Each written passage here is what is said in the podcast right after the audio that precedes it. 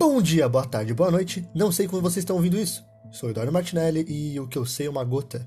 O que eu não sei é um oceano. Então eu anuncio que começa o sexto episódio de um humilde podcast chamado Do Lado de Fora. O tema de hoje é séries e o tópico é Dark.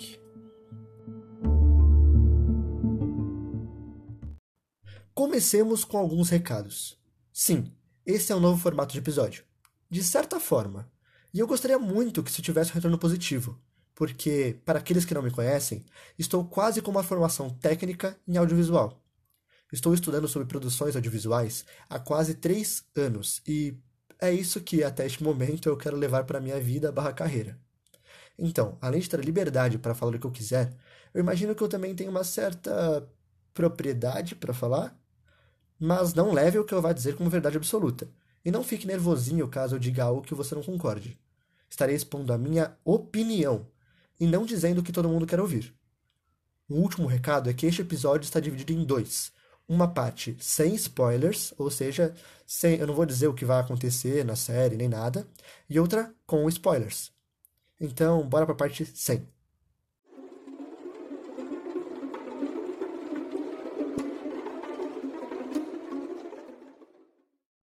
Dark é uma série original da Netflix, dos gêneros drama, suspense e ficção científica, criada por Baran Boodar e Yandre Frieza.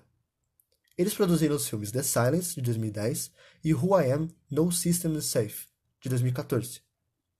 A série se passa em uma fictícia cidade na Alemanha, chamada Widen, e lá, desaparecimento de crianças e inexplicáveis mortes de animais, idênticos aos acontecimentos de 66 e 33 anos atrás, trazem à tona segredos e conexões envolvendo quatro famílias: os Kanhaud, Nielsen, Tiderman e Doppler. Na história, acompanhamos principalmente a jornada de Jonas Kanhaud, que se compromete a investigar um misterioso desmembramento de ocorridos que afetam diversas gerações, incluindo uma usina nuclear e uma sombria caverna. Enquanto lentamente o apocalipse se aproxima, todos lutam para salvar o seu mundo e, para isso, usam de diversos meios, incluindo a viagem no tempo, que os coloca cada vez mais dentro de nós, loops, paradoxos e um embate entre a luz e a escuridão. Essa é uma série relativamente curta, na minha visão. Ela tem três temporadas, a primeira com dez episódios, a segunda e terceira com oito. Com uma média de uma hora cada episódio. Mas não se engane, não é porque a série é curta que será fácil de maratonar. Ela é sim uma série mais complexa e cansativa que as demais, e exigirá bastante atenção, paciência e memória. Porém, não se acanhe ao assistir. Vale a pena dar uma chance e conferir tendo sua própria opinião sobre a série. A primeira temporada com certeza é um pouco mais difícil. Precisamos ser apresentados aos personagens e à trama como um todo. Mas depois que ganhamos uma certa afeição a tudo, as coisas fluem com muito mais facilidade. Eu acho. Não espere da série risadas. O suspense é constante. E não tem, até onde eu me lembre, nenhum alívio cômico. A série no início se vendeu muito porque o trailer e outras divulgações fazem parecer muito com uma série de terror, de monstro ou de assombração. Mas não. Podemos ver sim algumas ligações com outras obras, como Stranger Things, It a Coisa, Os Goonies, principalmente por causa da estética. No entanto, pode entrar tranquilo, porque com medo você não vai sair.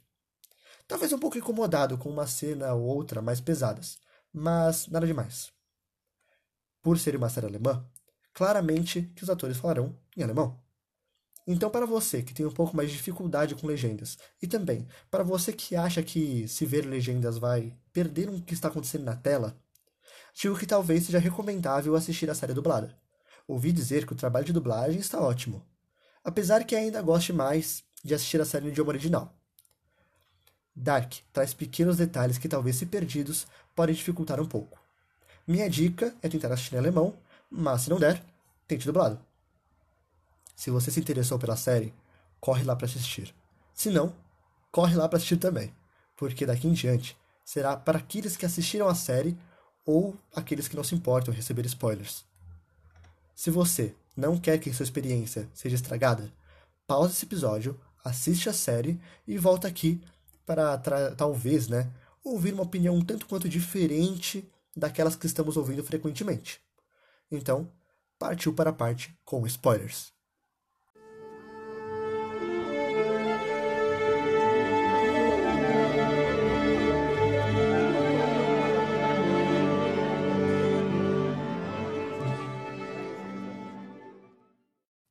Vou já avisando que eu não vou explicar árvore genealógica e nem vou me aprofundar muito em explicar a história. Qualquer dúvida ou interesse, entre no canal do YouTube da Carol Moreira. Ela explica bonitinho tudo isso, e com imagens. Já quero avisar de início que gostei sim da série, mas talvez não tanto quanto todos. Já explico por quê. Podemos ver que ela foi feita com muito amor e empenho.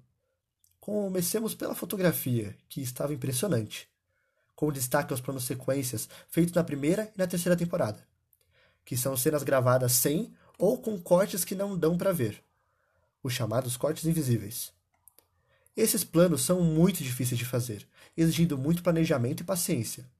Tanto que o filme 1917 ganhou o Oscar de melhor fotografia, muito provavelmente por conta de fazer um filme quase inteiro em planos sequências. Uma outra coisa que eu quero acrescentar é o uso de cores. Vemos uma paleta de cores muito escura e sombria na maior parte do tempo, usando cores sem muito destaque, a não ser quando precisam dizer algo, porque Dark aposta muito em referências visuais. Os personagens não precisam comentar certas coisas em diálogos e tals, porque elas simplesmente acontecem na tela. Fazendo a gente ter que ficar de olho na tela para não perder nada de nenhum personagem em nenhum momento. E em falar em personagens, os atores fizeram um ótimo trabalho.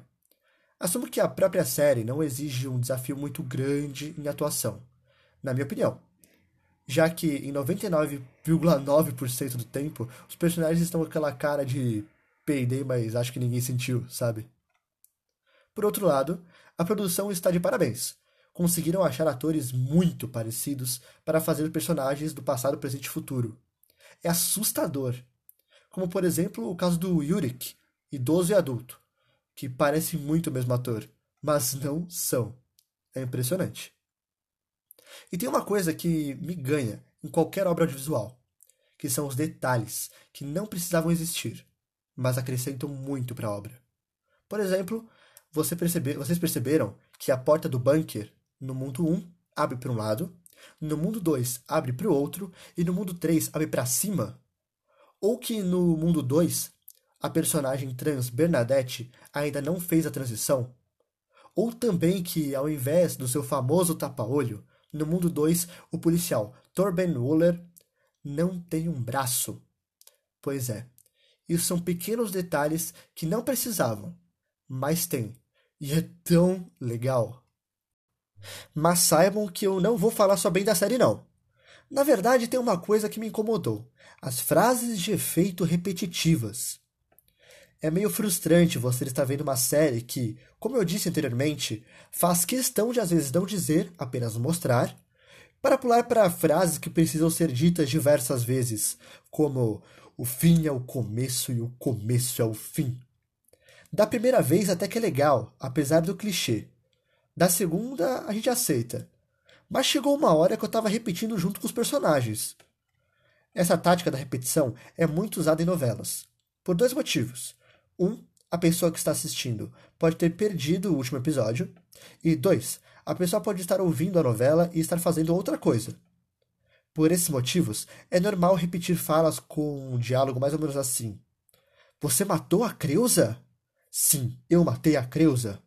Mas por que você matou ela? A Creusa sabia demais. Eu tive que matar ela. Viu? Nesse diálogo foi dito mais ou menos umas quatro vezes sobre o assassinato da Creusa. Entenderam? Bom, foi algo que me incomodou. Uma coisa que eu li antes de assistir a série é que Dark tem o melhor final de séries dos últimos 20 anos.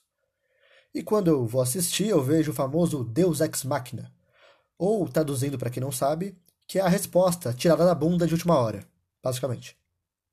Ok, você pode discordar de mim e dizer que tiveram diversas referências de um terceiro mundo, já que o número 3 é tão presente na série que a Cláudia passou anos estudando sobre a solução. Mas acompanha meu raciocínio. Dark constrói o tempo de forma cíclica, e é só lembrar da frase do começo do fim. Esse tempo engloba três tipos de paradoxo até onde eu saiba. O loop, que é o básico dessa teoria de viagem no tempo, basicamente a ação passado que interfere em uma ação do futuro, que por sua vez interfere naquela mesma ação do passado de novo. Um exemplo disso é o parentesco entre a, as personagens Charlotte e Elizabeth. A Charlotte tem a filha Elizabeth, que cresce, viaja no tempo e tem uma filha, que é a Charlotte. Um outro paradoxo que todo mundo está falando muito é o de bootstrap. Esse paradoxo se consiste em algo que existe, mas nunca foi criado. Por exemplo, vamos fingir que você é um fã número um de Einstein. Você adora os artigos que ele publicou. Então um dia você viaja no tempo e entrega os mesmos artigos para ele antes dele os escrever. Então ele os publica. E aí está o paradoxo. Você só entregou os artigos para ele porque um dia ele os publicou. Mas ele só o publicou porque um dia você o entregou. Quem criou os artigos?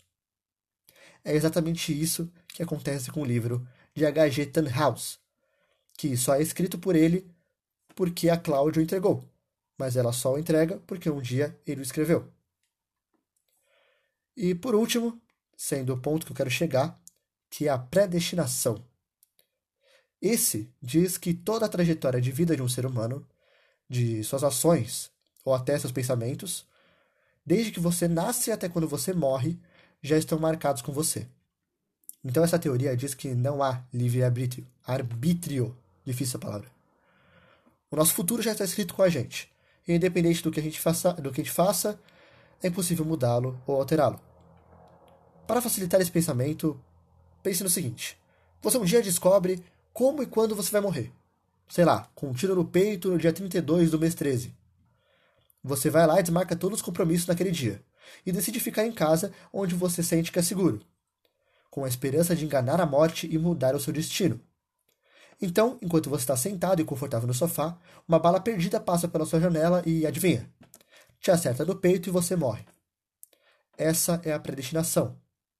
Que na série se mostra às vezes de um jeito parecido com o que eu expliquei como quando a Cláudia descobre quando seu pai, Egon, vai morrer e, tentando salvá-lo, causa sua morte. Ou às vezes é de um jeito meio sobrenatural, como se estivesse uma força aplicando os personagens e forçando eles a ficar no loop. Como quando Jonas tenta se matar, mas Rano aparece e o salva, explicando para ele que, independente do que ele faça, nunca vai conseguir se matar. Sempre acontecerá algo ou chegará alguém para salvá-lo. Isso porque já existe uma versão dele do futuro, o Adam. Então o Rano aponta uma arma carregada para Jonas. Aperta algumas vezes o gatilho, mas a arma falha e não dispara. Logo em seguida, ele aponta a mesma arma para uma parede e aperta o gatilho. A arma dispara. Agora que já refresquei tudo isso na sua memória, Pense no seguinte: a série se passa em três ciclos. E nele, todos os acontecimentos repetem para todos os personagens. Independente do quanto eles lutem, eles sempre acabam colaborando mais com que o loop aconteça. Um loop infinito. Mas apenas às vezes. Porque aparentemente a Cláudia tem passe livre para sair do loop quando ela quiser. Se alguém souber me explicar, por favor, mas eu não entendi como que ela saiu do loop dela se ela tinha as mesmas informações todo o ciclo. Além do mais, mesmo que ela tivesse uma teoria que existe um terceiro mundo, a origem, ela não tem nenhuma confirmação de nada. Mas sei lá, vai de cada um aceitar isso ou não. Mas eu já volto nesse assunto. Uma coisa que eu ouvi demais é que a última temporada poderia ter mais um ou dois episódios, ou apenas alguns minutos a mais nos últimos episódios, explicando coisas que não foram explicadas, como essa epifania da Cláudia ou como Jonas, adulto, se tornou no Adam. E por um certo lado até concordo com isso. No entanto, enquanto eu assistia uma live comentada de Dark, uma parada entrou na roda de conversa. E se a organização de informações dadas na série fosse melhor? Ou seja, se as informações dadas na série fossem melhor organizadas. Sei lá, fica no ar. Tem uma coisa que Dark tem que me faz respeitar qualquer série ou franquia. Quando a obra sabe quando acabar. Hoje é normal vermos obras audiovisuais, principalmente séries, que planejam o início, meio e fim, mas quando a parada faz sucesso e o dinheiro entra no bolso, os caras não se acanham em chamar mais e mais roteiristas para estender a obra. se tornando apenas uma máquina de dinheiro, se afastando do que eu vejo como arte. Se não me engano, a sociologia chama isso de indústria cultural. Me perdoe se eu estiver enganado. Não há tanto problema em adiar um pouco essas obras. Normalmente o que acontece quando há tomada essa decisão é termos temporadas mais fracas ou que perdem um pouco sua essência, sendo comumente as partes mais rejeitadas pelo público. Mas o problema mesmo é quando a série adia sem colocar limite. Porque, pensa comigo, os caras que estão fazendo a série, ou a franquia, estão ganhando fama e bastante dinheiro, e vão continuar fazendo ela enquanto valer a pena. E esse valer a pena, é claro, que é quando o dinheiro que entra não valer mais fazer a obra ou quando a fama baixa. Resumindo, eles só vão parar de fazer quando o público não gostar mais ou quando tiver uma bosta. Então, assim, estragando a parada. Agora, voltando a Dark, essa série está sendo considerada uma das melhores da Netflix, por muitos, se não a melhor. Mas não é por isso que ela decidiu mudar o final ou alterar alguma coisa para seguir com a série. Meu pressentimento é que o roteiro das três temporadas de Dark foi escrito, pelo menos, antes da primeira gravação do primeiro episódio da primeira temporada da série. E saber que eles se mantiveram na ideia de terminar com três temporadas, mesmo com toda a fama da série, me faz respeitar bastante a equipe e a obra em si. Ok, agora eu vou entrar em uma parte um pouco polêmica para alguns. A minha opinião, e eu vou ressaltar essa parte, a minha opinião geral da série. Realmente, é uma série um pouco mais difícil que as demais que vemos por aí. É curioso pensar nisso se pararmos para pensar também no tanto de obras que não apostam em nenhuma complexidade e fazem muito sucesso, sendo lançados aos montes hoje em dia. Mas, na minha opinião, não é em sua totalidade por causa da história difícil. A ordem da montagem de cenas complica bastante, porque sempre que muda de um tempo para o outro, ou de um mundo para o outro, temos que entender o que está acontecendo, quando estamos, onde estamos, quem são os personagens, qual a intenção dos personagens e por aí vai. Para do nada, mudar para um outro tempo, um outro mundo, e passarmos por isso de novo. Mas aí volta, para aquele momento antes, e você tem que relembrar o que estava acontecendo e tudo aquilo mais. Isso é um pouco amplificado, porque temos muitos núcleos acontecendo ao mesmo tempo, e muitos personagens. E sim, estou considerando diferentes versões dos personagens como personagens diferentes também. Porque, mesmo que na teoria eles sejam o mesmo cara, na série vemos eles fazendo coisas diferentes e pensando de jeitos diferentes. Como, por exemplo, o Adam, que tem uma personalidade, vamos dizer assim, totalmente diferente do Jonas adulto e jovem, que também são diferentes um do outro. Para não ficar apenas apontando o dedo, talvez uma solução seria episódios mais focados como por exemplo The Walking Dead. Eu sei que essa série atualmente não é muito referência, mas alguns de seus episódios são focados em núcleos, ou pelo menos eram quando eu assistia. Então eles pegavam episódios inteiros para explicar um ou dois momentos e acontecimentos específicos. Tudo bem que Dark teria que ser um pouco mais. Mas eles não tinham tanta mudança e tanto corte de cenas assim. Mas isso de montagem não foi o que mais me confundiu. Na verdade, comparado às mentiras dos personagens, a montagem parece até irrelevante.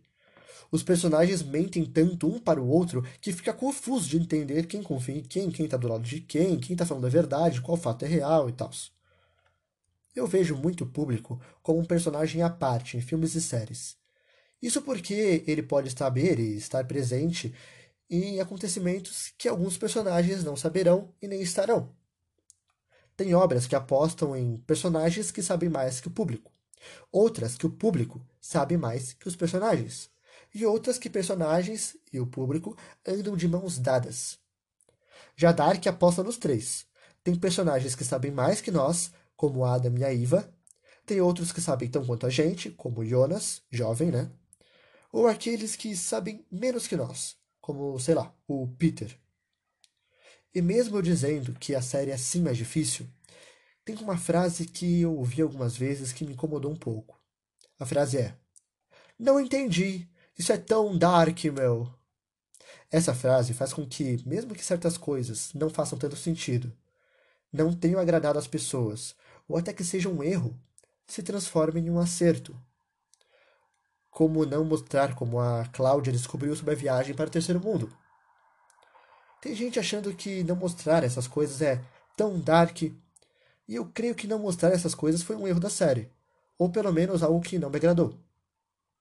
Tudo isso que eu falei traz à tona uma parada. O público está superestimando demais Dark. Ouvi tão bem sobre a última temporada antes de assistir que quando eu fui assistir, não vi tudo aquilo que falaram. Talvez seja porque eu elevei muito minhas expectativas. E isso é uma coisa que acaba com muitas obras. Fica de dica aí para vocês que estão assistindo. Sempre quando forem assistir alguma coisa, não elevem muitas expectativas, porque se o filme não alcança elas, você vai se decepcionar. Então sempre chega com a expectativa um pouco mais baixa, porque se ele alcançar, ótimo. Se não alcançar, já estava esperando, né? Mas enfim, algo que me incomodou um pouco. Não sei se é a melhor série da Netflix, e nem se é o melhor final de séries dos últimos 20 anos. Não vi tantas séries assim para tirar essas conclusões. Mas enfim, pela minha experiência em assistir a série Dark, vou classificá-la com a nota 8,5 de 10. Para quem se espantou com a nota, saiba que eu adorei a série. Não me cativou tanto quanto outras pessoas, mas valeu a pena ter assistido. Ela não traz nada de novo, mas o que traz vem de um jeitinho diferente. E espero que séries como essa venham para somar experiências diferentes e curiosas a todos aqueles que a assistirem. A vida é feita de experiências, ruins e boas. E Dark com certeza é uma experiência difícil, mas muito boa.